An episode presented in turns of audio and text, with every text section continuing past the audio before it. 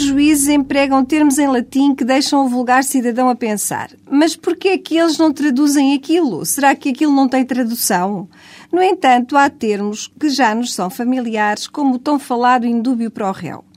Este indúbio para o réu é um dos princípios fundamentais do nosso processo penal e consiste em, na dúvida, o tribunal decidir em favor do arguído pela absolvição não surge arbitrariamente, o que quer dizer que não está na livre disposição do juiz decidir se está ou não em dúvida, nem é um buraco negro onde se cai por inércia.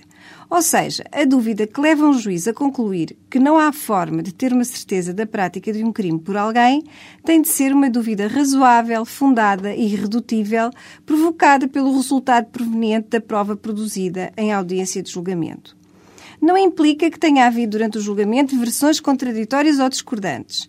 Não existe porque o arguído não concorda com a decisão do tribunal ou tem uma opinião diferente da análise da prova produzida.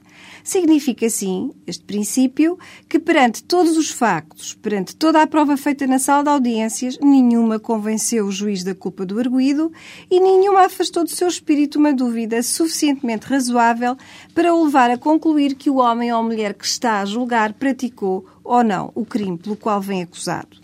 Logo, conclui necessariamente pela absolvição em obediência ao princípio do indúbio pro réu. Deriva este princípio do princípio basilar do nosso ordenamento de presunção de inocência.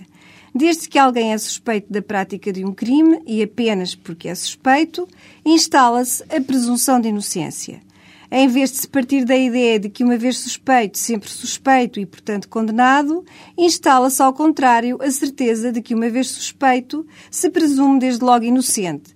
E só com o julgamento e a produção de prova segura e clara e o trânsito em julgado da decisão proferida, se poderá considerar culpado. O que nos leva a uma condenação é o afastamento da presunção de inocência e a existência de uma prova da prática do crime.